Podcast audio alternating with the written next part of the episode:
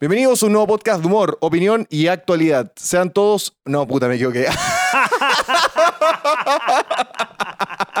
puta, me equivoqué, no, weón, me equivoqué, me equivoqué. Espérate, espérate. La Espérate. primera la cagaste, No, la primera, la, pri- la primera la cagué. Al tiro, al tiro, está Al bien. tiro de una, ya, vamos, espérate. Podéis también sumarle tú unas palabras. ¿Cómo ¿Cachai? cuál, por El inicio, no sé, pues, weón.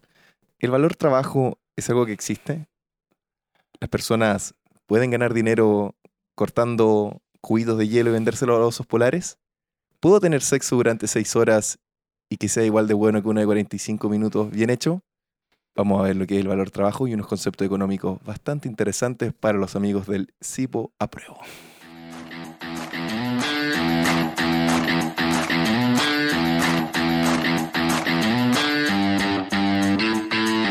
No, no, no, no, sin miedo, sean todos muy bienvenidos al podcast del Rincón del Coto. Bienvenidos a un nuevo podcast de humor, opinión y actualidad. Saquen sus celulares, sea donde sea que estén, y aventúrense con nosotros en las profundidades de la nueva experiencia radial de Chile. Prepárense y suban el volumen porque esto es el podcast del Rincón del Coto.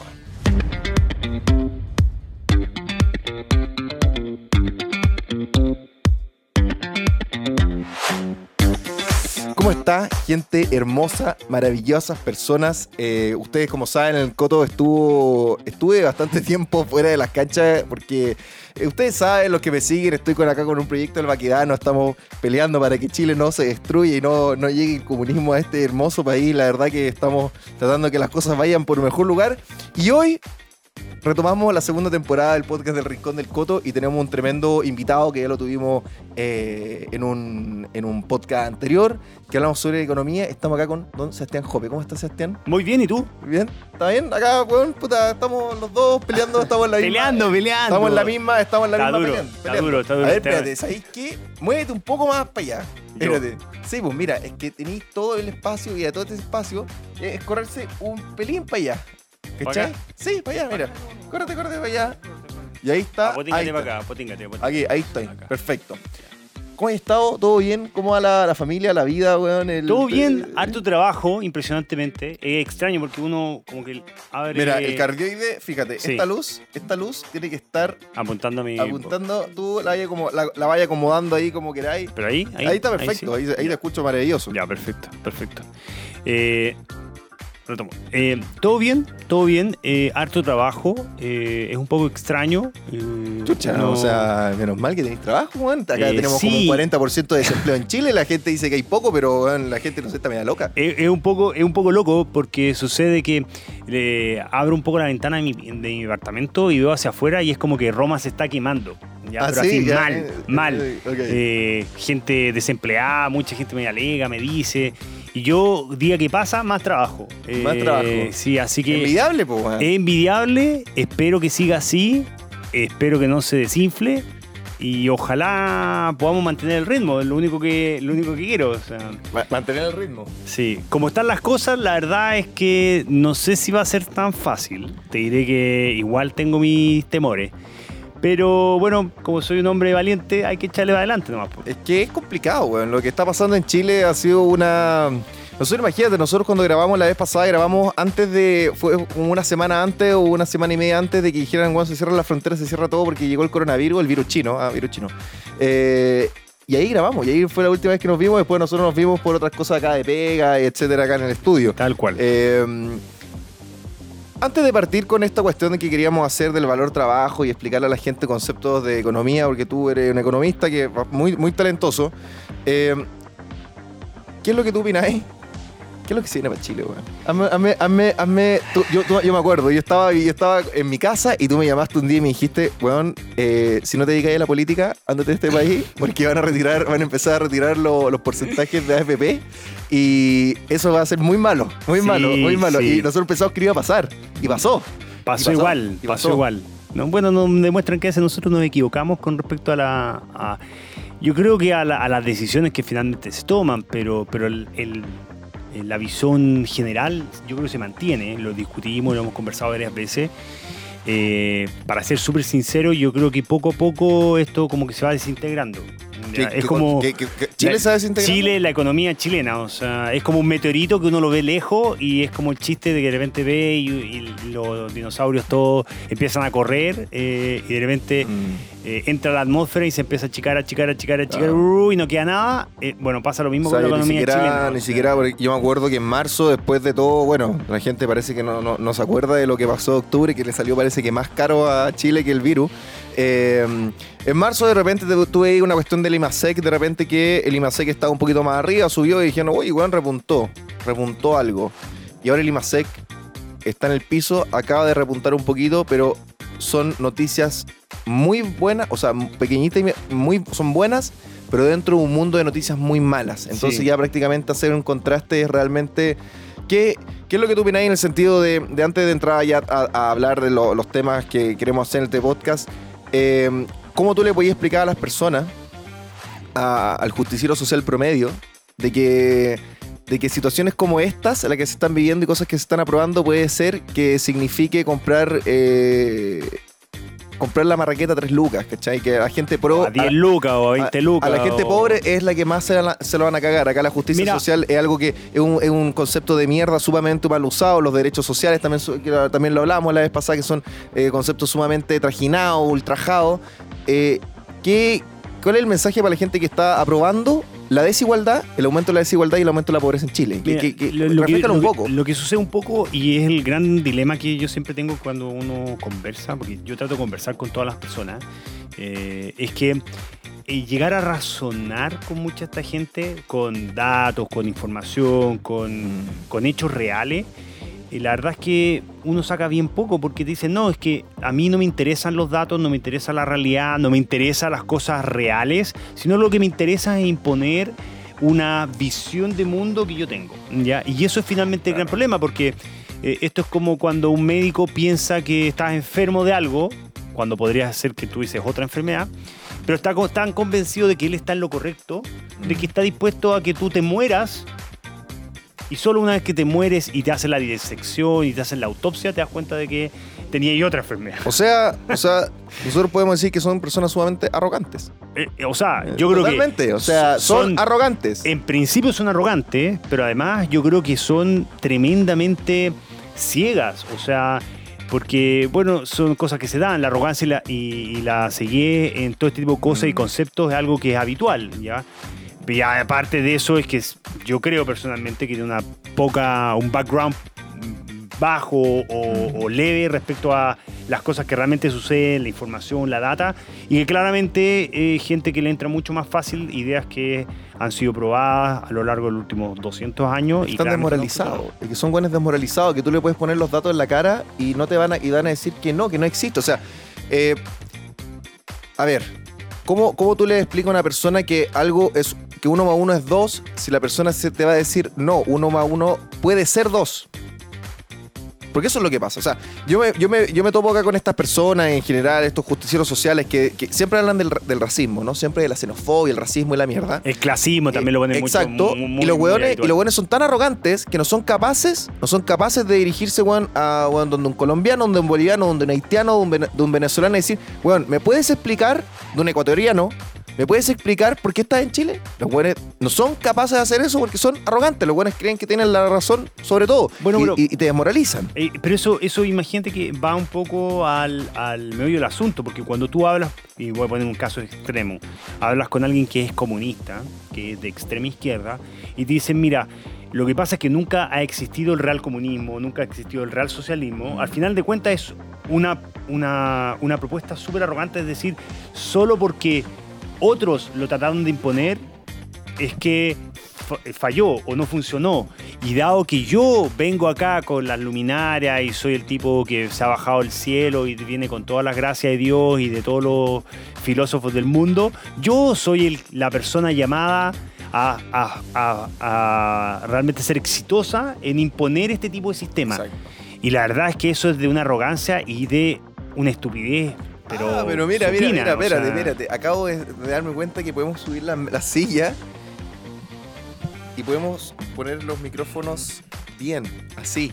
A ver, O sea, veamos, trate- hace como el intento. Mira, voy a su- subirla. Ahí ya.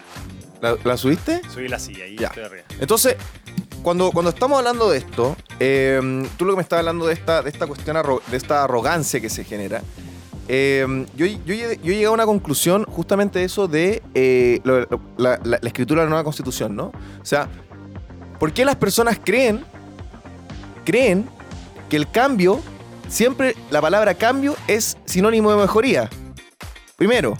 Y lo segundo, ¿por qué siempre se cree que la mayoría, que en Chile estamos viviendo una especie de oclocracia, ¿por qué siempre la voz de la mayoría tiene que ser sí o sí la verídica y, y- y la realidad? Y eso, que son estos mismos hueones que los de que defienden las minorías. Entonces, ahí se genera una discordancia, porque cuando tú hablas de la mayoría, podríamos decir también la mayoría nazi, po. La mayoría, Es que la mayoría, la lo- mayoría bolchevique, la, la mayoría sea, claro, nazi, la, la, ma- mayoría la mayoría de los, los alemanes aprobaron, aprobaron, aprobaron las ideas nazis de Hitler, pero por eso tenían la razón, estaban bien en lo que estaban haciendo. Claro, lo, lo que pasa es que, bueno, yo- y un tema que hemos discutido muchas veces, probablemente da para un podcast completo, que es respecto a el valor agregado y finalmente por qué funcionan las democracias o no. Y, y la gracia es que eh, la democracia funciona muy bien cuando tú a todo el mundo le preguntas cosas básicas. ¿ya? ¿Quién me debería gobernar? ¿O qué mayor, o qué, qué sistema eh, a modo general debería imperar? ¿ya? Y después te vas a democracias puntuales, eh, en términos específicos, muy directas, por ejemplo, una comunidad, un pequeño pueblo, un- un- una pequeña alcaldía, en donde tú le preguntas qué nombre debería tener la calle o qué dirección tenía la calle, porque eso va a una pregunta práctica, ya al uso y la usabilidad de alguien que probablemente va a ver muy directamente relacionado su elección con el resultado final de dicha política. ¿ya?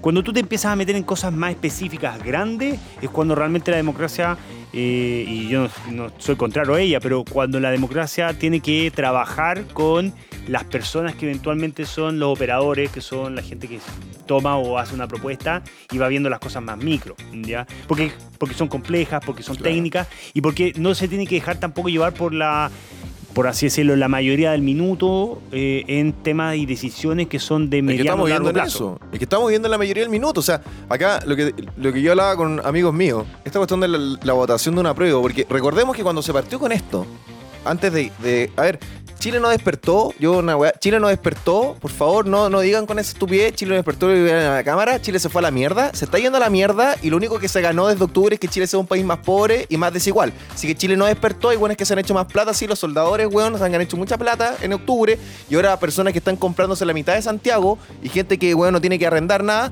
Así que, eh, eso, pero... Eh, partir- yo lo dejaría hasta por ahí nomás, porque no creo hoy en día, y los datos lo, lo corroboran, de que haya niveles de inversión equivalentes o mayores a los que No. había antes del 18 de octubre, No. sino todo lo contrario. Todo lo contrario. Y lo otro es, además de que Chile no despertó y que Chile se fue a la mierda, eh, Bueno, súmale la cesantía. Eso, súmale la cesantía y todo eso. Ah, y la otra wea. La otra que me gust- Yo lo perdón que lo digo en la wea.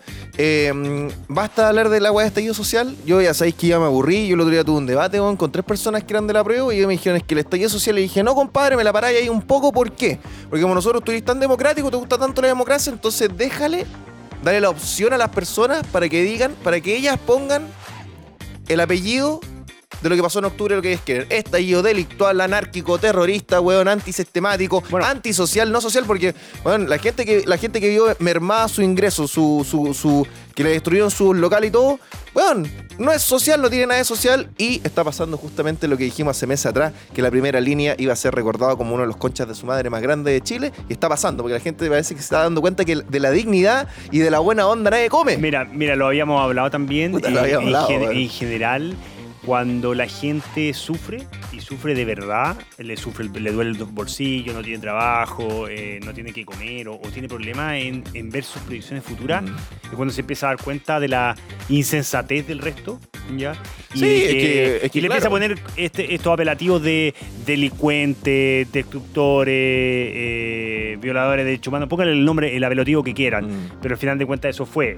O sea, no fue, no, no esto no fue como eh, que estaban bailando cumbayá. eh, No, no, no, no, no, no, no. O sea, bailaban, bailaban en pelota y se ponían un par de, hacían un par de eh, juegos ahí con, eh, con eh, la eh, estatua. eh, ¿eh? claro, con la estatua. Eh, y la verdad es que es chistoso. No, pero weón, cuidado que con pero- los camioneros, weón. No, weón, con los camioneros, weón. No, bailando puta, semidesnuda weón, y hoy, ahí, eh. vienen los weones con la, con porque que son weones ahí- moralistas, weón. viene un poco el tema del doble estándar y de, ver las cosas solo para el, molino que te interesa. Si se supone, si supone que iban, a, van iban a estar infectados 7 millones de weones con la cuestión del coronavirus, pues weón. Bueno, eh, lo veníamos diciendo, o sea, eh, los catastrofistas No, no, no, oye, eran todos especialistas en todo, weón. Yo tengo unos amigos, weón, hay unos seguidores, weón, puta, eran especialistas en todo, weón. Especialistas en biología, en derecho constitucional, en biología, weón, en filosofía, en todo, weón. Si son weones muy arrogantes Es y no no no- son capaces de decir, weón, estoy equivocado. Nos critican mucho nosotros los economistas, que nosotros, yo la... Mayol dijo que los economistas no servían, weón. Yo lo escuché, weón, lo Sí, escuché lo dijo más de algunas veces. Por, por eso es que él, él es, vicerrector de, de Eh. Una facultad de economía en una universidad, que me parece una locura, siendo no economista.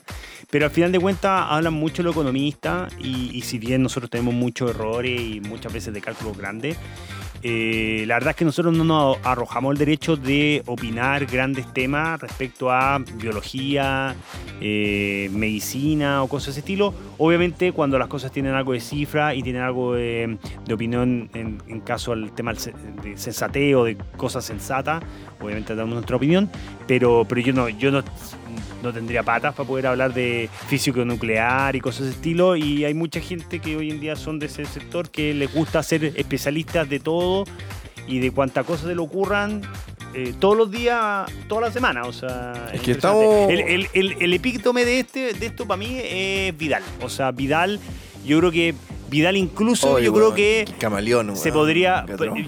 Le falta decir que podría ser el reemplazante de Rueda en la selección y que nos llega a ganar el próximo Sí, la podría próxima hacerlo, Copa podría Mundial. hacerlo sin problema. Le falta poco. Mira, yo, yo ya lo estoy viendo de que seis meses. Claro. Estoy esperando ese- esa cuña. Claro, que el weón diga, no, yo, weón, puedo hacer esto.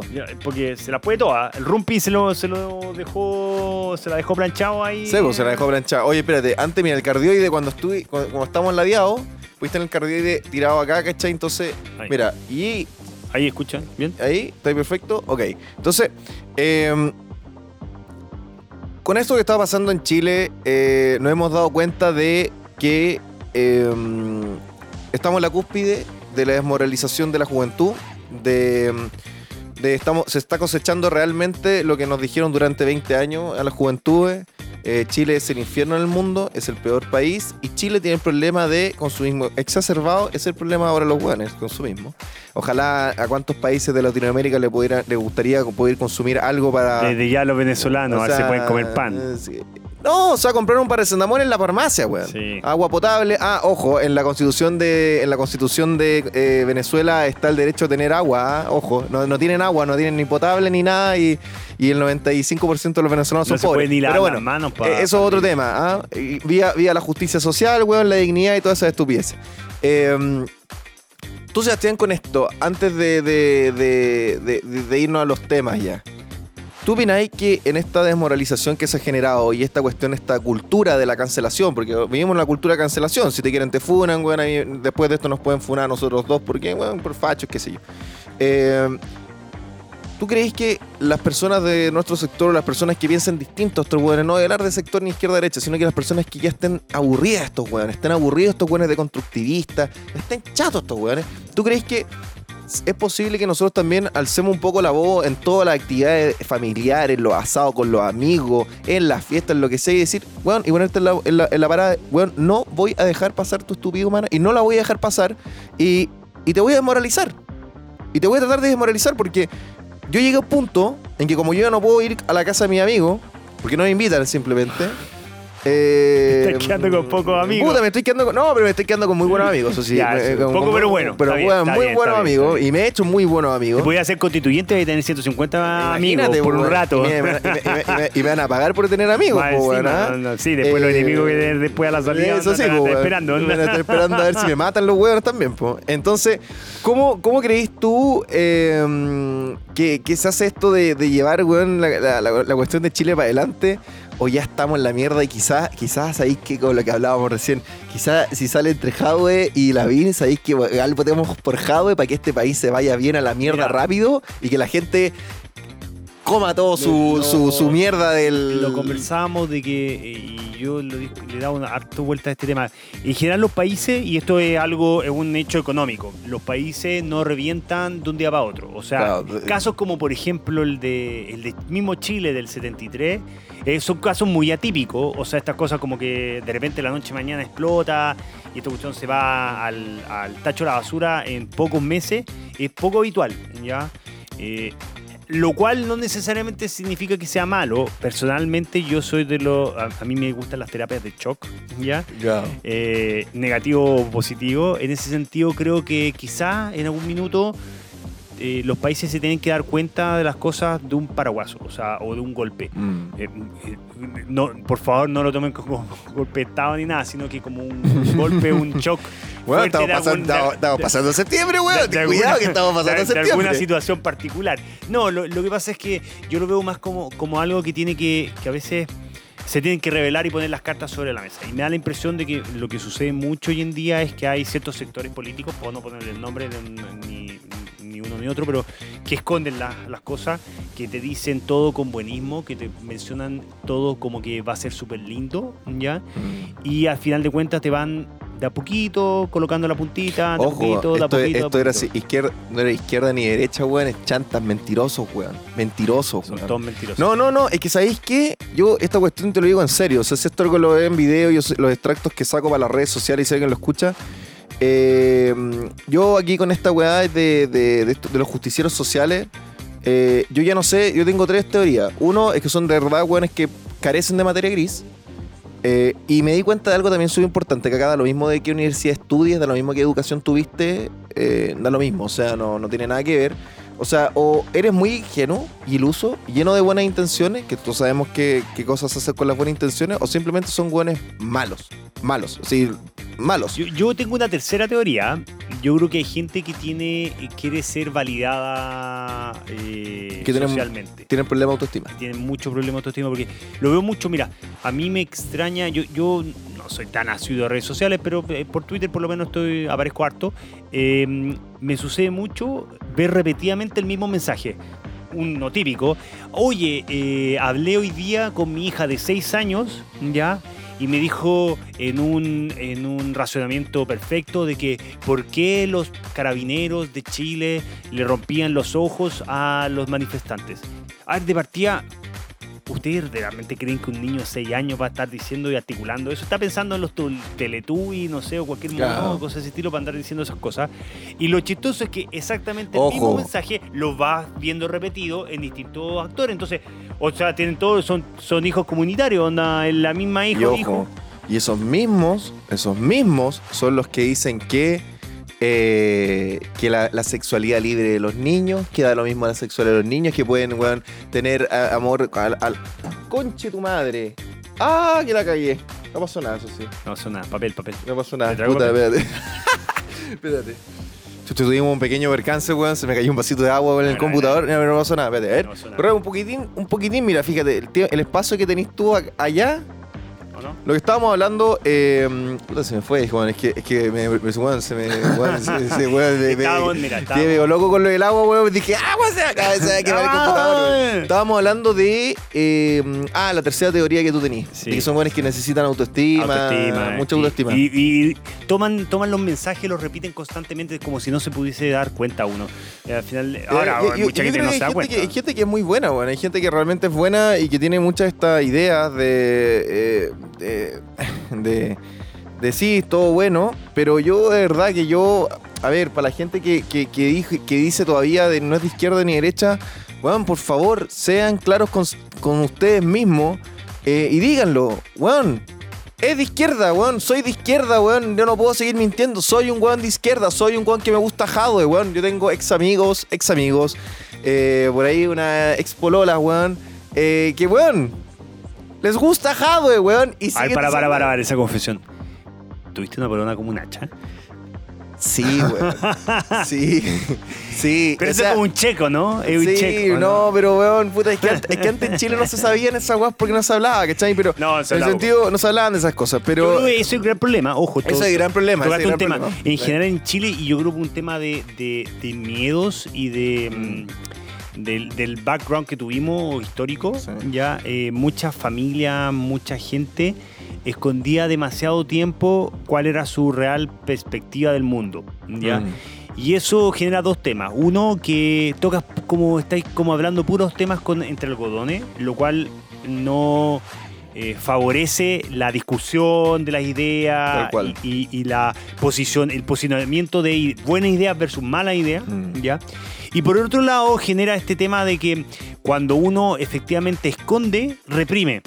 Claro. Entonces, eh, eh, hay un tema de retroalimentación interno, decir, no, pero este compadre, ¿sabes qué? Sí, yo estuve de acuerdo con eso cuando hablé con él, pero en verdad está súper equivocado. Es mucho mejor mi idea. Y eso se va metiendo porque no, no, eh, Totalmente no, se va compitiendo esta idea Totalmente para de decir acuerdo. qué cosas son buenas. Porque yo, yo insisto, hay cosas buenas ideas buenas en todo el aspecto político. Totalmente de acuerdo. Mm. Eh, el tema es que hay ideas que son prácticas y pues, son prácticas. Y, y en general, y esto lo digo con bastante información de mano, en general lo que hoy en día nosotros conocemos como la izquierda tiene el mayor número o la lista más larga de malas ideas mal implementadas en lo que va de la historia del mundo. ¿ya? Entonces, empezar Es que un poco... ahí viene la weá, lo que estábamos hablando justo. Es que lo que pasa es que el neoliberalismo no funcionó. Es que el capitalismo no funcionó. Ah, no funcionó una vez, según esto bueno, funciona en Chile, funcionó espectacular. Eh, es que siempre están en los weá de- es que el crecimiento macroeconómico y es como, es como la teoría del chorreo que creen estos buenos. Pero bueno, eso es otro tema. Entonces, ellos siempre está esta weá de no, es que nunca fue verdadero comunismo, nunca fue verdadero socialismo. Entonces, nosotros estamos en medio de un país donde tenemos a Argentina que se está yendo a la mierda. Se está literalmente Argentina se está yendo a la mierda con toda su weá de género, con toda su educación gratis, que no es gratis porque la- nada, nada gratis en este mundo, además mala. Eh, tenemos weones. Tú sabías un weón que la carretirri y lo voy a decir, weón, ojalá que lo escuche, weón. Hay un weón que la carretirri fue este weón del sensual Spider-Man. ¿Tú sabéis quién es o no? ¿Sabéis quién es? Sí Ese weón es ecuatoriano, weón. Eh, eh, sí, Ese es weón escapó de la weá de. Correa, weón. Y está acá, weón, con el full. Hay que cambiar la constitución. ¿Cómo? Pero ¿cómo? No, ¿Cómo, que- weón? Tú, cómo, ¿Cómo tú llegáis a.? Ah, pero. ¿Y qué video lo grabáis? Sí. No, no, es que, es que, es que como, es como todas las películas. Tú grabáis Ah, audio y video ya. son, son. Y tú Sí, después sí. lo sincronizáis Ya, y queda la raja, ¿cachai? Entonces, eso es lo que estoy hablando. O sea, em, Eh, Lo que pasa es que, mira, a mí. parece a mí que el socialismo ajeno tampoco se aprende. No, no, no, no. no. Yo, yo lo, lo que pasa es que insisto que esto igual cuando la gente le pasó a, a los chilenos también cuando se fueron a Suecia. Ya Mm. que se fueron a Suecia y claro, Suecia es una sociedad totalmente distinta. En la izquier- lo que es izquierda en Europa es absolutamente distinto a lo que es izquierda acá. es que sea, no, es que. Es que, eh, es que que son- tienen el mismo nombre, pero es como, Sí, es como cuando uno compra. Coca-Cola o Econo Cola. Son dos Sí, cosas son absolutamente distintas. o sea, entonces, claro, seguían con esta idea retrógrada, eh, muy. Y, y poco a poco se fueron renovando. Cuando volvieron, eh, les aguantó un rato y después Mm. volvieron a su, a su track record, Claro. por así decirlo. Eh, y el problema que hay es que muchas veces esta misma gente eh, vive de lo que yo llamo el termómetro del ranking, o sea, del rating, por así decirlo. Mm. Entonces, eh, el, el, Julio César, el, weón. el, el- el- el sensual Spider-Man, eh, eh, eh, al final de cuentas, es un personaje de- del mundo folclórico, por así decirlo. Claro. ¿ya? Y ese mundo eh, vive del rating, vive de caerle bien a la gente. Yo tengo amistades venezolanas que lo conocen personalmente a este weón y le, ya no, lo, no se lo bancan porque dijeron, este weón está haciendo justamente con lo que se supone que estaba peleando. Bueno, pero es que cuando el tipo. eh, Esto, esto es siempre. Ah, ojo, ojo, ojo, el mundo de la prueba ahora los, vene- los venezolanos son, son benefachos, pues weón. Antes eran los amigos hermanos latinoamericanos Claro, y que son vengan benefachos, acá po, y lo weón. recibimos con los brazos Sí, abiertos. pues no, no weón, hay- no, y ahora no, pues weón, ah, no, No, ahora sí, los weones no Bueno, sí, es la, es la ya, típica. ya, es lo, claro. lo que. Rabia los puta, que, me, Vamos- que me da vamos- mucha rabia, weón. discutiendo hartos años eso, Sí, que, que es, la, es la hipocresía del, del mundo político en general, pero, pero en específico con la izquierda con respecto a esos temas. O sea, No, o sea, o sea, a ver, eh, puta, lo, lo- bueno, lo de los camioneros, lo de los camioneros parar las carreteras era una weá terrorista. No, pero cuando y- era no, no, más TAC, cuando lo- era no más TAC, No, claro. eh, estaban a No, favor no, no, del no, movimiento no, no, no. Y los, ca- social. y los camiones, weón, votando concreto ahí en la plaza, en la plaza de la dignidad. No, ahí no, no hay ningún problema. O sea, en Plaza o sea- No, si cuando, cuando me sirve la micro, la, me subo. No, pues, weón, pero es que así, se hacía, así es muy fácil. Entonces, ahí es terrorismo. Entonces, cuando tú tenés, weón, 560 camiones quemados, donde tenéis cabras y mujeres, mujeres, mujeres, baleadas, niñas, porque parece que esas no son sororas, po, weón. No. Parece que con esas no hay que ser sorora. No. Eh, y después salen, ay, soy un comunista indefenso que me voy a quedar sin comida porque van a, a cagarlo la- las redes de abastecimiento. Uno dice, a ver, a ver, párame, que, que, que párame un poco, pues, weón. Párame un poco, o sea, estuviste no, sí. meses, meses Lo- diciendo, hay que quemarlo todo, Lo- weón, lo y que se queme Lo todo. hemos discutido incansablemente. pero es que ya corten el que, hueveo. que en ese sentido, por eso es que ah, ah, lo conversábamos de que creo que ahí es cuando las cosas como shock eh, a veces se tienen que dar para que la gente entienda. Pero es que yo ya... O sea, que- la gente no se da cuenta con un suave, bueno, va a tener que ser un golpe fuerte nomás. O sea, y en ese sentido. sonó de nuevo, ¿no? No, sonó, sonó Pero- de nuevo del pero, golpe. Pero me, me- refiero, me refiero a que la economía se, se haga pedazos. A eso me refiero. Yo soy economista, no tengo nada que ver con ni claro, nada de eso. claro, Entonces, en ese bien, sentido, bien, bien, cuando la gente se da cuenta de que se quedó sin trabajo, Ah. Weón. ahora me di cuenta de lo que me estaban Sí, diciendo. Oye, pero para, para, para, pero, pero espérate, es que esta, también es la otra weá, o sea, en Chile se tenían que sacar las pensiones porque había hambre. Hay personas que tenían hambre, hay personas que lo están O pasando sea, mal, hay familias que lo están pasando mal. mira, pero weón, mira. aumentó en un 70% el consumo de televisor y Me- electrodoméstico. Me, van a criticar, me van a criticar. Yo vivo muy cerca de un, de un mall. De un mall. De un mall. Voy a, el- Un mall. Voy, a dejarlo de un mall, de un mall. Y eh, soy de esas personas que cuando va al trabajo, vuelve, pasa mucho por el mall. Entonces yo estoy muy costum- acostumbrado a pasar por el mall, típico al supermercado o a comprar algo porque me falta. Claro. Pero el típico hay una, sé dónde hay una A consumir, a consumir, sé a de consumir. O sea, pero, pero ahora, oye, tengo que ir a pagar la cuenta, sé dónde, hay, dónde está el Servipack. Capitalismo Ya, asqueroso. Ok. La cosa es que eh, por un tema, ese, ese mall en particular tiene, tiene un área médica. Ok. Entonces se abrió y tuve que llevar a, a una persona eh, de, de mi familia al área médica. Entonces aproveché, ya que estaba abierto el mall, de, de ir a ver si es que me podía, porque mm, no me compraban, eh, una- tenía unas zapatillas de, de deporte que estaban hechas pedazos ya, ya como dos años que, dando vuelta. Entonces dije, voy a pasar, típico que encuentro alguna, alguna rebaja. Eh, di bote. ¿Por qué? Porque me fui a una, una conocida tienda de ropa que se llama... Y no queda eh, nada. pa- Pasé, no, pasé al lado de una tienda que se llama Bolt o Bolt, no, Bolt una cosa de ese estilo, que Ujú. venden esas zapatillas sobre 100 lucas, ¿ah? o sea, Ya. las zapatillas caras. Era la tienda con más cola del mall. Te estoy hablando, yo me paré y conté el número de personas y habían 100 personas, o un poco más de 100 personas, haciendo cola para comprarse unas zapatillas de 100 lucas. Y te estoy hablando que no era gente, eh, o sea, a ver, y esto va a sonar un poco, un poco feo, pero no, no estábamos hablando de, era- no era gente delgada, rusia de ojos azules. Ya, no, Mm. se notaba que era gente chileno común y corriente, com- compadre común y corriente, Pero de si la con los media. repuestos los autos, yo fui a comprar un repuesto Oye, para mi auto, y- un Corsa, es un Corsa, un Opel Corsa del año de la corneta y no tenía, no tenían los repuestos porque estaban agotados. Sí, pero impresionante, impresionante. O sea, acá los Guatacas no, no, no existían la- el hambre ni nada. O sea, me acordé un poco de la imagen de los, de los compadres que tenían hambre, que estaban alegando en el bosque. Sí, que pero- pero- todavía la tengo guardada. pero es que ahí- Eran cuatro ojo, compadres que sí. Yo, no podían una persona competir con su- Claro, y las personas que aparecían ahí, bueno, eran, eran, ex- eh, eran miristas, etcétera. Entonces, ya llegamos al punto de esto de eh, la cuestión de la hipocresía, etcétera. Pero ya que sabemos esto, que ya nos pudimos descargar un poco, hay unos conceptos económicos que nos gustaría trabajar, eh, que tenemos miles de conceptos económicos para trabajar. Eh, en la vez pasada que estuviste con, nosotros, estuvimos eh, hablando de conceptos bien básicos de economía, de oferta, demanda, flexibilidad, la curva de la demanda, etcétera, etcétera, etcétera. Pero hay algo, hay algo que hay que hablar hoy, que sería la verdad que sería bueno entender lo que es un sueldo. Porque la gente no sabe lo es un sueldo, que es un precio también Sí. es un precio. Y hablar del valor del trabajo.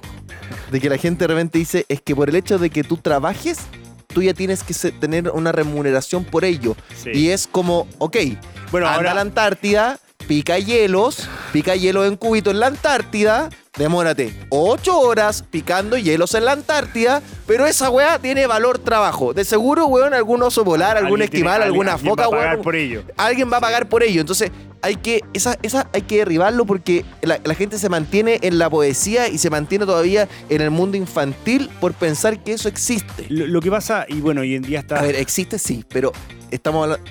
Tú entendías lo que voy Sí, con el valor mira, trabajo mira, clásico. Para poder eh, pa aterrizarlo y, y dedicarnos a este tema, yo creo que, que hay que hay que primero tomar un eh, el tema desde, del mun- desde la vista histórica. ¿ya? Mm.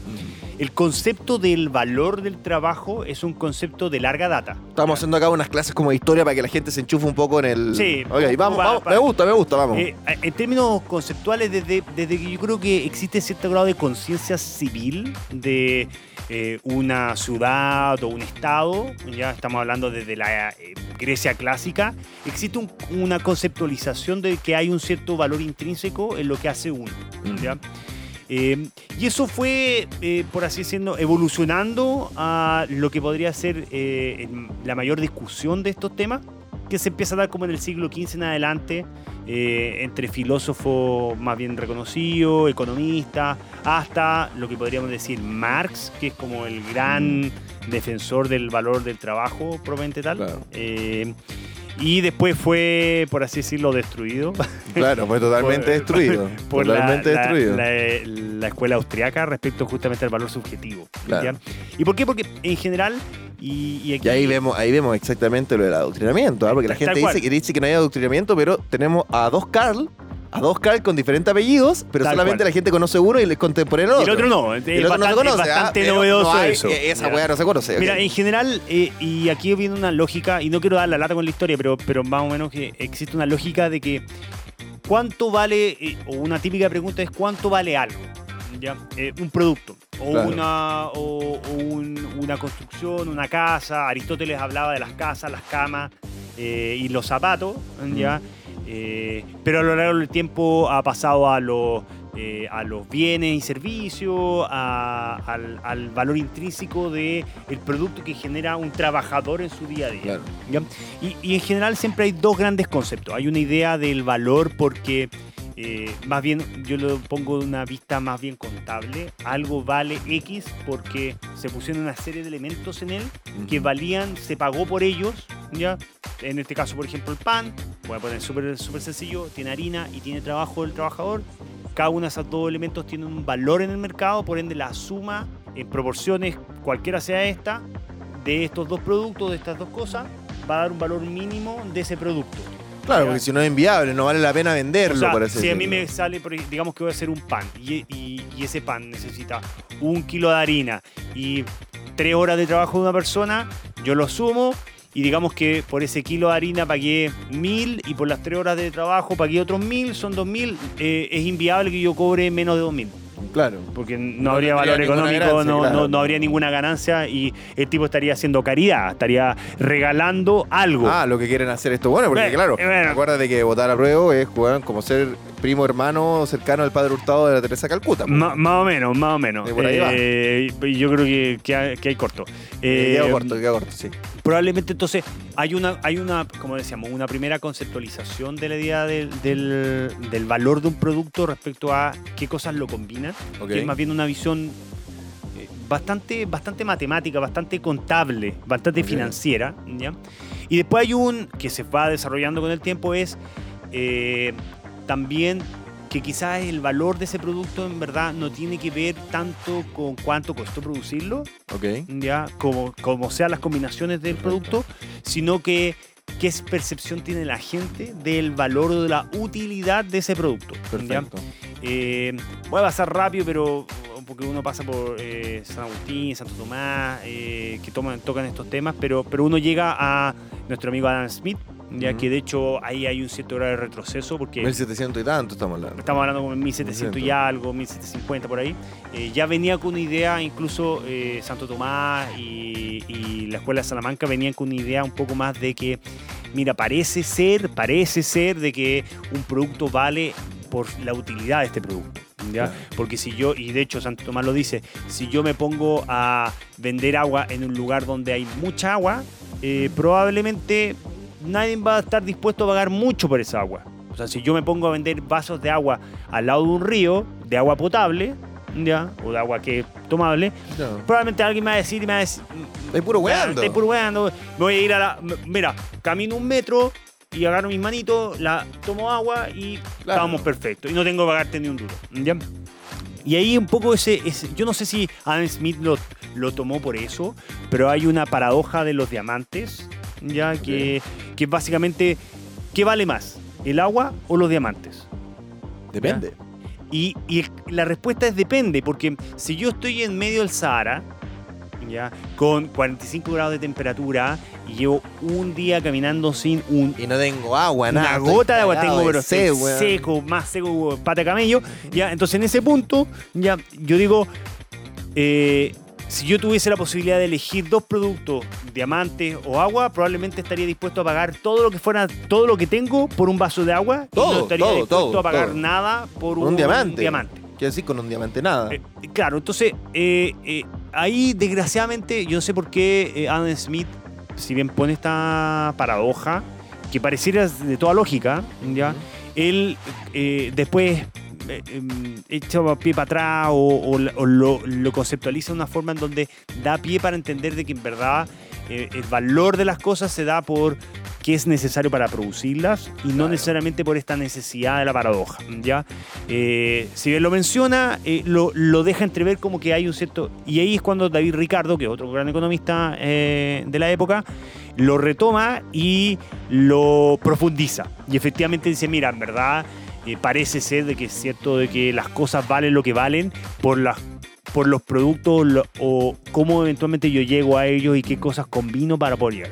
Y ahí es cuando lo toma nuestro amigo Marx, ¿ya? Que por ende, él cree que existe un valor en sí por el hecho de existir. Exactamente. Esa O sea, plusvalía que tienen algunos, algunas cosas materiales o algunas, algunos bienes naturales. Tal cual. Que, Que nos que- dimos cuenta que con esto de la coronavirus no existe. que al final de cuentas existe una, una y esto estoy simplificando un poco Karl Marx, que Claro. me perdone Karl Marx, pero la verdad es que lo tiene bien, se lo merece. Lo merece. Eh, eh, la verdad es que cuando, cuando uno lee a Karl Marx, Karl Marx dice, no, mira, en verdad el, el- el producto, los productos, la, la utilidad del producto viene por el trabajo del trabajador. ¿ya? Entonces, entonces, es el capitalista el que expropia al trabajador del valor que le agrega a, Claro. a través de su trabajo a los productos y por ende Sí, porque el capitalismo Es el también capitalista. el capitalista también es, es- es bien marxiano el concepto. ¿ah? O sea, no, no- nunca se habla de libre mercado, sino que el No, no, capitalista. el capitalista. Eh, Él dice, porque dice, mira, eh, acá para yo hacer un producto tengo una fábrica, el capitalista pone las lucas, pone la maquinaria y es el, el trabajador quien hace, quien mueve las ruedas, por así decirlo, Claro. para que el producto se haga con fruto de su trabajo. Y al mismo tiempo, los que, eh, los que defienden eso, he visto varios eh, debates y a mí me llama mucho la atención cuando te dicen es que eh, las personas que trabajan o que son empleadas no participan del mercado. Y tú ahí que hay como...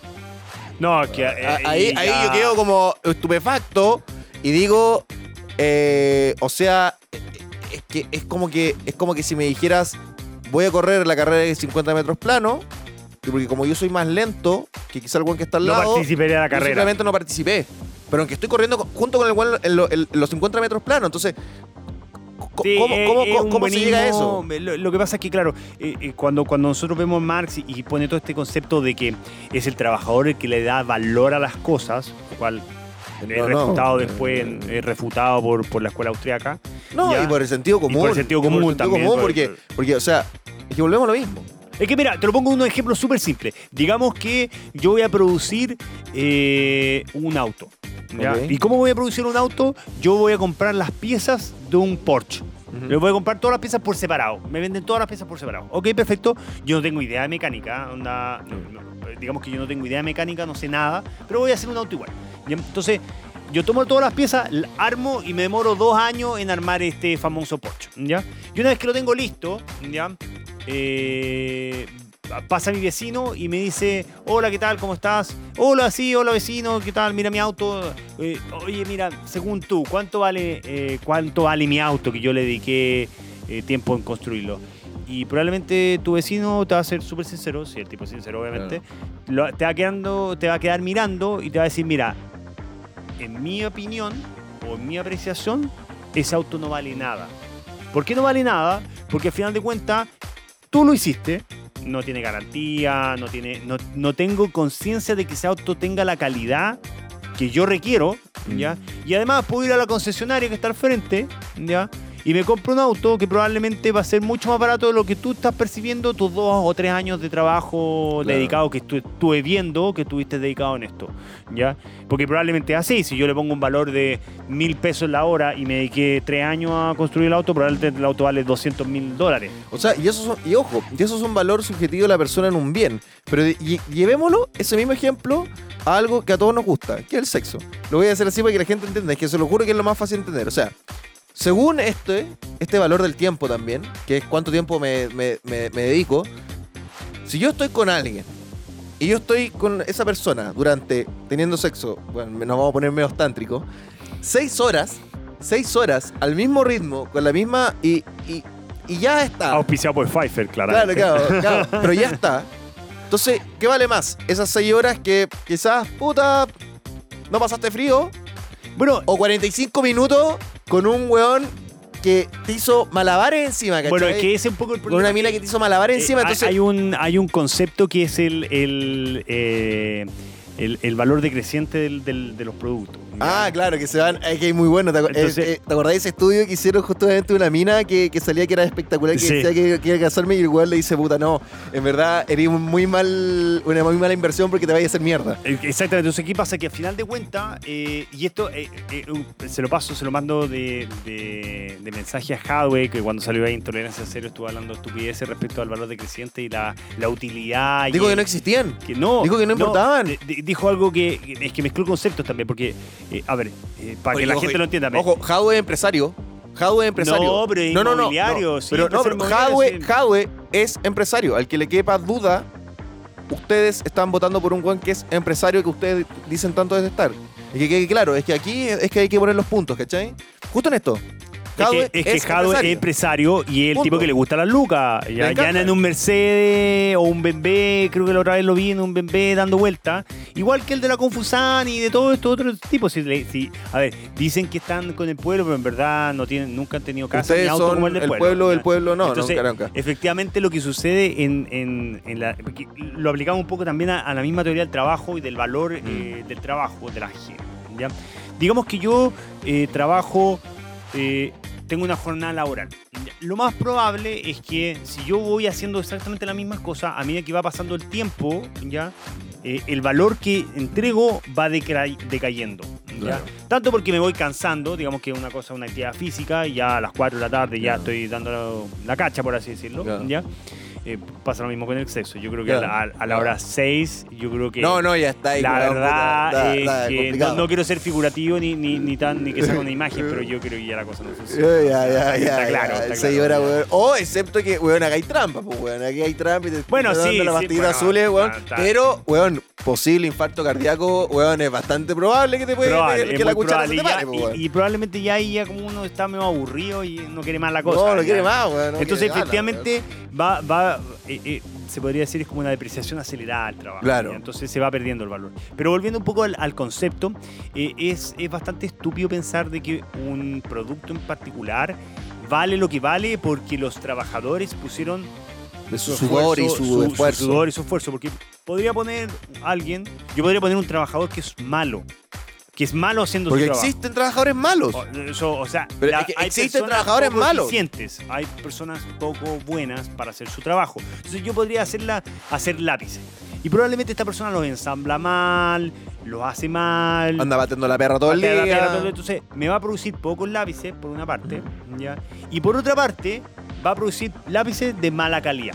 Ok. Entonces, si yo soy justo, y eh, tomando un poco las mismas palabras de justicia social. Justamente vamos a tomar después el valor justo. Es, Entonces, una, es una que es eh, interesante Entonces, ¿qué pasa? Que cuando tú, si tú estás con el concepto de justicia, de justicia social, eso que hablan, ¿cómo es posible de que ese trabajador que no trabaja bien, que hace un producto defectuoso, que hace, hace pocos productos, gane lo mismo que otro trabajador que sí trabaja bien, que hace bien su trabajo y que finalmente entrega mayor valor si es que efectivamente eso fuera real? Porque el problema es del Estado. Es que siempre llegan a lo mismo. Es que, claro. siempre llega lo eh, mismo, eh, porque que las personas Por eso, la cuestión porque siempre hablan de lo mismo. ¿Por qué? todo Porque las personas ordenado. tienen el, sentimiento paternalista de un Estado omnipotente. Entonces, esa, ahí viene justamente esto. igualdad de oportunidades o mejora de oportunidades, que son cosas muy distintas. Igualdad de oportunidades, personalmente creo que nunca se van a llegar, porque somos distintos y no vamos a tener exactamente la misma, misma, misma igualdad. Pero eh, eh, pongamos, pongamos el caso de, de que yo que me crío con tres hermanos más y todos nacemos abajo de la misma familia, los mismos padres, los mismos valores, la misma capacidad adquisitiva, etc. Si a mí me va bien y a un hermano le va mal y termina siendo mendigo y tuvo todas las mismas oportunidades, es responsabilidad de la sociedad, porque siempre hablan estos buenos de que, de que fallamos como sociedad. O sea, ¿qué tengo que ver? Yo si vivo en Puente Alto y mataron a un buen con Chalí, nada. Entonces, es responsabilidad de alguien de que esa persona que tuvo las mismas posibilidades, que tomó malas decisiones, obviamente tomó muy malas decisiones, llega a ser al- a, a ese punto porque no hubo, porque ahí, ahí se desbarata la igualdad de oportunidades, porque la igualdad de oportunidades no significa igualdad de resultados. No, no, yo creo que, que, eh, lo que pasa es que yo soy de igualdad de oportunidades, pero, pero creo que la conceptualización de la igualdad de oportunidades está mal definida, Claro. ¿ya? Porque cuando, cuando uno habla o la gente menciona igualdad de oportunidades, quiere justamente eso, una, una igualdad de resultados, ¿ya? Que es muy distinto. que es muy distinto a que yo empareje la cancha y diga, mira, ¿sabéis que el pasto es es el mismo para todos? La cancha está rayada, ¿ya? Y bueno, ahí está la pelota en medio y vemos quién hace más goles, ¿ya? Y el problema intrínseco que hay con eso, y es... Es que le van a querer cortar las patas a algunos. eh, es que muchas veces el problema que hay justamente es porque la gente le tiene miedo a la competencia, le Mm. tiene miedo a tener que probarse día a día, a tener que actualizarse, a tener que estudiar, a tener que aprender, a tener que ser mejor. ¿ya? Porque Claro. hay un, y creo que eso es algo que se- cada día se está dando más, en, sobre todo en la, en la- en la gente joven, el, el concepto de por qué me tengo que probar. Como que yo ya tengo ganado un- estatus. Nadie te debe nada. Entonces, nadie te debe nada. Nadie o sea, te debe nada si- y tú no si le yo quizá a nadie. estudio ingeniería o estudio medicina o estudio periodismo y, y voy a mi primer trabajo, o sea, se supone, lo que se espera es que esa persona muestre su valía, ya, trabajando de tal forma que te permita que el resto de, tu- de los actores, tus Mm. jefes, tus padres, etcétera, puedan entender qué tipo de trabajador eres. Claro. ¿ya? Pero muchas veces, y lo que está pasando hoy, hoy en día, es que te alegan porque dicen, no, es que, bueno, aparte de que dicen un montón de sartas de estupideces que dicen de que no tuvieron la misma oportunidad, bla, bla, bla, para atrás, ya te dicen, no, es que yo ahora que llegué acá, me tienen que dar el mismo sueldo, las mismas condiciones, No, etcétera, que el compadre que lleva 20 años trabajando, rompiéndose el lomo, ya, y finalmente siendo un tipo eficiente y un tipo efectivo, ¿cachai? Y no es justo, porque es justo que alguien Ya, que no ahí, toma hay, ahí- un tema súper está el importante. concepto de además, justicia. además del valor, del valor trabajo que nos está quedando más que claro más o menos para dónde va esta cuestión de que también el, el valor del trabajo también se ve en resultados. Porque si yo trabajo un tercio de lo que tú haces para hacer una cosa, mi valor es menos tiempo. Pero soy mucho más eficiente que tú. Eh, Y por ende, si yo gasto el mismo tiempo en que tú haces algo, que sería tres veces más, yo estoy haciendo algo multi- multiplicado por tres. Entonces, no se trata del tiempo. Es que eso, a ver, eso es lo que hay que sacar. Yo creo que el concepto, que el concepto clave acá es el tiempo. La gente piensa que el trabajo es una agua que se mide en tiempo. es una, Que sí, se mide- es una línea de tiempo que se mide. El trabajo se mide solamente en tiempo, es no se una- mide en, una- en objetivos, sí, ¿cachai? es una cosa bastante eh, extraña, o sea, no sé si extraño, porque en general la gran mayoría la- lo repite, así que eh, eh, es habitual que suceda. La gente muchas veces confunde el llenar un espacio con hacer algo con ese espacio. ¿A qué me refiero? Que mucha gente dice, no, es que yo le dedico horas de mi, de, de mi día a este trabajo. Ok, perfecto, ya. está bien, pero si por ejemplo en ese trabajo tú estás haciendo algo que es poco productivo, digamos que esta es una empresa eh, de hace auto y yo lo único que me dedico es tomar una pala y hacer un hoyo en la tierra todos los días. Mm. Eh, tú deberías ganar lo mismo que gana el compadre que está vendiendo los autos o el tipo que está ensamblando los motores o el tipo que está poniendo las ruedas. O sea, todo indica que no. Y no porque el valor subjetivo de tu trabajo, que el, el concepto que, después creó la, la, la escuela austriaca, se da por la necesidad de ese trabajo. Ya por la necesidad que hay y la, utiliza, o la utilidad de ese trabajo en una planta, en una industria, etcétera. Entonces, eh, por eso también muchas veces también hay hay, hay visiones que dicen, no, pero ¿por qué el gerente gana más plata que el trabajador habitual? Que el trabajador es el que hace, el que ensambla el lápiz. Y puede ser de que efectivamente él Sí, ensambla el lápiz, pero que ensambla tres lápices, mientras el gerente tiene la responsabilidad de estar todos los días preocupándose de que la cuestión funcione, que el, ojo, el sueldo se pague. la persona puede decir, me voy de la lapicería. O sea, O- na- o- nadie ojo, está ojo, acá también es otra cosa. Me voy de la lapicería. Entonces, O, o mira, mira, el mejor ejemplo de esto eh, es cuando tú ves la historia de los grandes millonarios del, de- del mundo, eh, históricos, estoy hablando, y muchos de ellos son gente que no se, no se llevó bien con su, sus trabajadores, o sea, con su, su jefe, ya, o con los dueños de los negocios. claro. Agarró sus cosas, se mandó a cambiar, juntó inversionistas o juntó capitalistas. Mira, imagínate, juntó unos capitalistas. El trabajador trabaja, juntó un par de capitalistas, levantó capital, armó su negocio, ya, y dicho y hecho, se termina siendo millonario. Y ese es el ejemplo casi habitual de todos los tipos Bueno, que efectivamente se han La hecho historia, la historia de Thomas Edison. La historia de Thomas Edison es una weá, es de General Edison, Electric, es una weá que es impresionante la historia de Thomas. Tesla, No estudió sea, nada. Hizo el colegio. Por- y tiene 1500 patentes vendidas durante todo el eso, mundo. o sea, eh, eh, y es mucho, muchos te van a decir Edison es un Y tuvo muchas menos ¿no? oportunidades que- que- que existen hoy. oportunista, y todo, pero, pero al final de cuentas te das, te- tú ves un Oye, espera, espérame, espérame. Estamos ya llegando al punto de, para, de grabar. ¿Descansamos un ratito, así 15 minutitos? ¿O tú estás con tiempo? Yo estoy con poco tiempo, en verdad. Ya, ok. Eh, Pero paremos Eh, pero, 5 minutos. y- Dime, sí, ok, y seguimos ya. Sí. Voy a seguir, voy a parar acá. Seguimos, seguimos grabando. Entonces, Sebastián, eh, hicimos un, un- un- un- Break. peque- un pequeño break. Eh, sé que no andáis con mucho tiempo, ya tenéis que irte. Y eh, aterrizamos el concepto un poco del valor trabajo, de que es subjetivo. De que es subjetivo, Sí, depende de, de- de cómo nosotros valoramos o no algo, algo en la sociedad, ¿no? Eh, que este cúmulo de individuos, porque somos individuos con valores individuales, con metas individuales. Y no, No, y, somos. con, y con percepciones individuales. O sea, al final de cuentas, esto, eh, y lo que hablábamos de, siempre del, del mercado, eh, cuando la gente habla del mercado y como lo habla como etéreo, eh, tiene que entender de que el- el- la oferta y la demanda son una línea, pero al final de cuentas las líneas son varios puntos de percepciones de Claro, cada uno. exactamente. ¿ya? Y puede ser de que yo esté disponible a pagar 100 y tú 150 por un producto. Pero la verdad, como eso es tan difícil de estimar, eh, finalmente los productores te ponen un, un precio 110. Entonces tú dices, "Mm, ya bueno, ya pago igual los 110 y considero que es muy caro, pero lo necesito. ¿ya? Claro, En cambio tú, que estás dispuesto a pagar 150, lo encuentras barato. claro. Y ahí es donde finalmente la, la economía llega a un, a un punto de equilibrio. Exacto. ¿ya? Pasa lo mismo con el trabajo, es lo mismo. ¿ya? Exacto. O sea, al fin y al cabo también es, es importante de, de- de- de esto de qué pasa con, lo, con, con este concepto ludita, ¿no? Los luditas hablaban a, esto, a estas personas que le tenían mucho miedo al, a- específicamente a, a, la- a las máquinas que iban a, cambiar, a- iban a hilar. En la, en la revolución industrial, ¿no? Que siempre le tienen miedo Bueno. porque decían iban a quitarnos el trabajo y te das cuenta que al final lo que se ganó es que existiera más trabajo aún en la producción porque en el trabajo se mueve la gente dentro de un campo Lo- Lo laboral. que pasa es que los cambios, los cambios tecnológicos, y esto, esto es súper estudiado, los cambios tecnológicos finalmente siempre tienen, como son un cambio, ya siempre hay alguien o un grupo de interés Claro, que no le gusta imponer esto.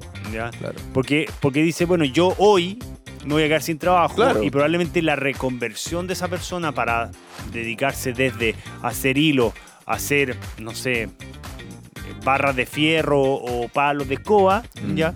Finalmente va, va a traer consigo un dolor, ¿ya? Un dolor de cambio, ¿ya? Eh, pero la verdad es que en general mm, los cambios tecnológicos no le preguntan a nadie, llegan y se imponen nomás. Claro, Entonces, los cambios tecnológicos no le preguntan a nadie. Y cambian las percepciones y efectivamente las cosas que antes valían mucha plata, ahora valen poca plata y después del tiempo, increíblemente, las cosas muchas veces hay como un revival, eh, tipo vintage Mm. muchas veces las cosas y hoy en día, eh, estoy hablando por ejemplo de, lo- de zapatos, eh, hace mucho tiempo atrás los zapatos los hacían los zapateros. Claro. Ya vinieron todas las máquinas y la industrialización del, de la- del consumo y de la producción del zapato y los zapatos bajaron de precio. ¿ya? Y obviamente hubo zapatos baratos para toda la gente. ¿ya? Eh, obviamente eso no, no implicó de que la gente porque ah, hubo un plan malefo- malévico, eh, maléfico, quiso cambiar el precio de las cosas y hoy en día el pobre zapatero se quedó sin pega. No, no, no, Claro. le pasó por encima la ola. ¿ya? Claro. Pero hoy en día, cuando tú ves, por ejemplo, zapatos que son Entendiendo de cómo le va a pasar también la, la ola a los cajeros del metro que se quemaron. a todo, Eh, probablemente los cajeros se van a reponer y se van a reponer con una maquinita que, Oh, por- que por vende la, supuesto, la por moneda. supuesto. O sea, claro, hay que entender de que todos los metros quemados. Eh, No, o sea, a ver, insisto que eh, el mismo hecho de la pandemia, eh, los, los, lo- por eso te digo que los shock, que te decía yo, no, no voy a hablar de golpe para que no se entienda, Ya, malinterprete ya, pero los shock generalmente cuando son fuertes ya y muy rápidos terminan generando grandes cambios, ya. El eh, yo trabajo en muchas cosas con la industria digital y el mundo de la innovación, ¿ya? Y la verdad es que se veía las perspectivas de que probablemente muchos de los cambios que hoy en día se están eh, asumiendo por el hecho de la pandemia, por el hecho de que no podemos tener contacto social, etcétera, ya eh, se pensaban que se iban a poder implementar en 5 o 10 años más, Mm. pero se están implementando hoy día. ¿Por qué? Porque vino algo que nadie sabía, nadie lo entendía, nadie, nadie- nadie lo veía de alguna manera que iba a llegar, que era justamente este virus, virus chino como, como lo mencionan ya, y efectivamente este virus forzó al resto de la economía a adelantarse. Y nos demostró muchas veces que esa plusvalía eh, por hecho de existir no existe. No, Porque el, petróleo, imagínate, el petróleo que se supone que era el oro negro, No, eh, bueno, llegó, llegó a, a- a valores negativos. O sea, perdió todo valor el, el- el- el- porque sí. y muchas cosas van a seguir pasando con muchos otros temas. O sea, eh, hoy en día la gente valora mucho más que los productos te lleguen en tiempo y forma, en condiciones ya eso de que, ah, voy a ir al retail y me van a asesorar. Obviamente siempre va a que uno siempre va a querer una interacción para poder ver el producto. O sea, Amazon ha generado una cantidad Pero- de empleos, weón, es, un- es una locura, No, es una y puro- locura. Y puro grande. Y, a ver, el promedio de sueldos de Amazon, siendo que lo transforman como oh, el gran eje del capitalismo, etcétera, es muchísimo más alto ya que todas las empresas sociales Sí. que eventualmente tú podrías llegar a tener en el mundo. Entonces, ¿qué mejor? A ver, yo, yo no- con esto no estoy, no estoy poniendo como en un altar a Jeff Bezos ni a Amazon. Pero digo que, en definitiva, todos estos cambios finalmente te fuerzan a que las cosas queden más claras, se ve más realistamente qué las cosas funcionan y qué cosas se pueden implementar. Y en base a eso es que finalmente la economía y la gente, porque hay que entender de que la economía al final de cuentas es la interpretación de la gente de los hechos que Mm. están sucediendo, ¿ya? Eh, pone, le pone precio a las cosas. La gente quizá hace 10 años atrás no está ni ahí con pagar dos lucas a Uber Eats para que le vayan a dejar un producto al- a la casa. Claro. Y hoy en día lo pagan, pero feliz. Entonces ahí es donde uno dice, bueno, ahí está, ahí está el vivo ejemplo día a día de la percepción del trabajo. Es más, de hecho, si uno ve, si uno lo, estoy mirando a la cámara, toda Ah, bueno, eso que- también, también son los que, estos también justicieros sociales son los que comparten los, de- los cupones de descuento en el- la historia del Instagram, pero es otra cosa que No, ya, ya, bueno, pero- bueno, ya pero por es una weá ejemplo, que yo ya no puedo creer. Eh, a mí me gustaría tener un dato súper súper relevante. Eh, tanto que hablan de la justicia social, ¿cuántos de ustedes pagan adicional a Uber una propina al tipo que le trae la comida? Y ahí, y ahí está el valor también, ojo, y acá viene el valor, de la- el valor justo. ¿Qué es justo también? Porque estamos hablando siempre del valor justo para el consumidor, pero nunca se habla del valor justo para el emprendedor y para la persona que entrega dicho servicio. Que es el weón que juega capital, que juega tiempo, que se juega la familia, que juega, etcétera. Entonces, ¿qué- qué- ¿a dónde está lo justo? Bueno, el valor justo muchas veces donde yo creo que en, los productos no están eh, no hay tanta polémica, pero creo que trae mucho a colación ese, e- ese tema el cuánto es el sueldo justo. claro. ¿ya? Y al final de cuentas, de nuevo, y ahí vemos que, eh, de- nuevo, obviamente, el, el sueldo, cuánto se le paga a una persona, termina siendo una relación con la percepción del valor de, que Del entrega, precio. esa- del precio que Claro. se a la persona. Entonces, si yo tengo una, un tipo que, y esto creo que la gente lo va a entender súper bien cuando pongo un ejemplo futbolístico. Eh, Cristiano Ronaldo vale 100 millones de euros, o valió en su minuto 100 millones de euros, porque era un tipo que tú lo tomabas y tú sabías que te hacía 30, 40, 35. Puede ganar, una, goles, puede ganar una- un campeonato. y, y te podía hacer ganar un campeonato, te podía hacer eh, competir o ser competitivo en una en un determinado una determinada copa, ¿ya? Y por eso vale lo que vale y la gente normal no tiene ningún problema que eso sea así. Es que ahí viene, ahí viene justamente el problema de la po- entre pobreza y desigualdad, que justamente dentro de lo justo no lo justo. Si todos los chilenos mañana Chile tuviera una, una economía tan impresionante que todos pudieran ganar un mínimo de 3 millones de pesos. O sea, todos se pueden ir de vacaciones el verano a donde se les pare la raja. Pero Y, y una persona gana 40, nadie estaría preocupado que el otro Juan gane 40. Totalmente, mira, eh, eh, y, y- y ojo, pero ojo ahí con un tema, porque también hay, hay una visión más o menos, eh, siempre digo que uno ve el- la vía con, con la del embudo, ya ve, ve el, el- el angosto para uno y el ancho para el otro. Yo estaba en países nórdicos, ya, y, específicamente me quedé mucho tiempo en un país como Noruega, Ok. ya, donde el sueldo mínimo estamos hablando de un millón y medio de pesos, más o menos. ya. Pero para que tengan una idea, eh, una cerveza. Claro, es que una- el costo de vida un también- de una cerveza en Noruega vale más o menos unas 18 lucas. Puede variar un poco, puede ser 17 Claro. lucas, puede ser 20 lucas, pero más o menos por ahí anda. ¿ya? Y efectivamente tú ves que hay gente común y corriente, bueno, que es lo habitual, ¿ya? Eh, que se dedica a, por ejemplo, el aseo de eh, los departamentos, o el aseo de un, su- de un supermercado, o el aseo de una tienda. ¿ya? Pero te das cuenta de una cosa, no son cinco personas, es una.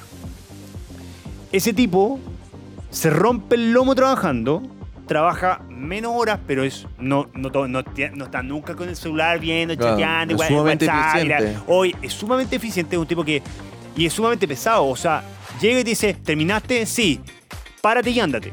O sea, es un tipo. Claro. Bueno, aparte los nórdicos no son muy simpáticos en, en general, salvo que tomen. Pero, pero en general, lo que sucede es que el tipo te está forzando para que él pueda hacer su trabajo bien en el menor tiempo posible para poder justificar la plata que le están pagando. Exacto. ¿ya? Pero eso no tiene nada que ver con que su trabajo en sí valga un millón y medio de pesos o valga Es cinco que tú valga pega de menos, 500. entonces hay más personas. po. Es que claro, al final de cuentas lo que te está haciendo hay una, hay, hay una percepción de que el tipo efectivamente hay que pagarle más, ¿ya? Porque hay poca gente que quiere hacer ese trabajo. Por eso el valor, el valor de la hora de trabajo, en, en la ganancia de lo que se gana en dólares en Mira. Noruega es tres veces más que la de Chile. Totalmente, y por eso es que los futbolistas ganan mucho más plata de lo que una persona común y corriente gana, ¿ya? Mm. Y por eso es que los consultores o los especialistas en algunos temas ganan mucho más por hora que lo que gana un tipo común y corriente que sea, no quiero menospreciar, pero un periodista que está recién egresado, Claro. o un abogado que está recién egresado, o un ingeniero comercial que está recién egresado. Porque al final de cuentas hay una hoja, una capacidad y una escasez sobre todo de ese tipo de perfiles, ¿ya? A lo- los astronautas ganan buena plata, Porque no hay más astronautas. porque no hay más astronautas, no hay más tipos weón, que estén dispuestos a ponerse dentro de un cohete con un Claro. montón de explosivos en el poto, onda, Claro. y los manden a la luna, ¿cachai? Onda, arriesgando la vida, la familia, etcétera, ¿ya? Y es por eso que les pagan lo que le pagan, ¿ya? Cuando uno ve los números de gente, cuando, cuando, cuando la gente la gente tiene una percepción errada muchas veces de las cosas. El tenis, el tenis, que es una, un, un mercado donde efectivamente se gana buena plata, los tenistas en Mm. general, los grandes tenistas ganan mucho dinero, ¿ya? El tenis tiene afiliados más o menos como tenistas profesionales unos, unas 2.000 personas en el mundo. Somos 7 billones de habitantes y hay solo 2.000 tenistas. Claro. Entonces, claro, tú dices, ¿por qué ganan tanto? Porque son muy pocos, viejo. Son muy pocos. Son muy pocos los que pueden llegar a ese nivel, porque el resto no gana nada. El tenista de medio tiempo, No, no gana nada. Amateur, huevo, nada. Nadie está dispuesto a ver un partido entre eh, José Pedro Fuensalía ya versus eh, Raúl Catrileo. Estoy inventando. Nadie los conoce, nadie sabe. quizás Nadie quiere son verlos tipos tampoco. que efectivamente juegan al tenis, pero son malísimos. Exacto. Nadie quiere verlo. Entonces, por eso es que la gente no está disponible a pagar entradas por ello, a sintonizar canales por ello, y porque como no hay demanda, simplemente no hay lucas como para Claro. repartirla. ¿ya? Exacto. Y al final de cuentas, es por eso es que uno ve quiere ver Federer contra Nadal o Djokovic contra, no sé, po, eh, eh, ojalá Garín, no sé, por darle un ejemplo. Porque son tipos que están en la, en la creme de la creme, en la punta de Claro. lo que podría ser el la mayor El- nivel de el escasez que hay. bueno, del entretenimiento. Por eso son escasos. Por eso es que Claro. los tipos les pagan millones de dólares. ¿ya? Pero no es porque el tipo es extremadamente bueno. De hecho, es más, si nos ponemos en la misma historia del tenis, hay gente que pudo haber sido igual de buena hace 100 años atrás, pero como no había demanda, no había una No había un necesidad, mercado no del había un del mercado tenis. construido del entretenimiento del tenis, O sea, lo vemos los probablemente no. futbolistas. Los fut- Pelé, Pelé, aunque ganaba mucho, no ganaba lo que ganaba un O sea, Ronaldo. mira, Gana- nada Messi, que ver. En un mes de su vida probablemente gana más que lo que ganó en toda su historia Pelé. Seguramente, si lo convertí a dólares. Y por mucho que me, me, me linchen, para mí Pelé es mucho mejor futbolista que Messi. Claro. O fue mucho mejor. O fue mucho mejor futbolista. Entonces ahí donde uno dice, ah, Claro. eh, es ¿dónde una, cosa, valor? es una cosa situacional también. Eso también hay que, hay que tenerlo claro. claro, porque, o sea- porque, por ejemplo, yo ver, lo digo. eh, yo lo digo así de lleno. Es cuea también. O sea, te tocó en un mundo donde está mucho más desarrollado, hay mucho más economía, Claro. mucho más consumo. Y claramente por eso te van a pagar mucho más. Pero mira, por ejemplo, yo soy mecánico. Entonces, digamos que mañana Chile despertó en serio y todo Chile se va a la mierda. Eh, bueno, Chile no despertó, se fue a la mierda nomás. Eh, y se acaba la civilización. Y nos tenemos que ir al campo. Y yo digo, ok, yo le digo a una persona, digamos, estos antropólogos, justicieros sociales, etc. Yo te digo, te tienes que ir conmigo al campo y te vas con 10 amigos míos que son mecánicos, que saben, que pueden levantar un chuzo, una picota, saben hacer polea y saben sacar agua, o te vas con 10 antropólogos más que saben leer de construccionismo y escuela de Frankfurt. ¿Con quién te vas? Si te vas con los antropólogos, y creo que es medio hueón, pero son cosas situacionales. La Sí. situación que, te está- que te están poniendo enfrente es justamente la de sobrevivencia. Tal cual. Tal cual. La Que desobediencia. obviamente nosotros Y por eso es subjetivo. pasamos esa etapa, pero, pero, eh, paró de grabar. Ya, ok, chucho, tuvimos el, percance acá con la, tarjeta de gráfica. Entonces, eh, estábamos hablando justamente esto de eh, la cuestión que es totalmente el concepto del tiempo, ¿ok? Eh, de lo subjetivo y lo situacional que puede ser. Ya estáis con súper poco tiempo, ya tenemos que ir, estamos, hemos estado grabando harto rato, hemos estado harto rato weyando entre que ponen las cámaras la cuestión. Eh, mensaje, mensaje para el chileno a pie que te está escuchando y mensaje para el justiciero social que aprueba ser un Perkin de la esfera política, de la elite política, que es la bancada del 1%, el Frente Amplio, el, el, el PC, que son los mismos guanes que dicen que no son de izquierda y derecha, que es el mensaje que tú les puedes entregar de la importancia de lo que se estamos jugando en Chile y la importancia de lo que no están entendiendo. Sí, mira, a ver, un- un mensaje, se vienen, se vienen tiempos difíciles. Ya, no, no, tú no Eh, eres, tú no eres un weón así estos que dicen no, se va a solucionar. No, no, no. No, yo no, o sea, me encantaría verlo de esa manera. No, me encantaría Eh, decir que sí. Me, me encantaría decir que sí, no, no se preocupen, en seis meses nos estamos recuperando. No lo veo así, ya. Eh, hay mucho cambio, eso no significa que no hayan oportunidades, pero yo creo que va a quedar mucha gente eh, chupándose el dedo, literalmente. Lo va a botar la ola y va a tener que reconvertirse muy difícilmente en los próximos años, ¿ya?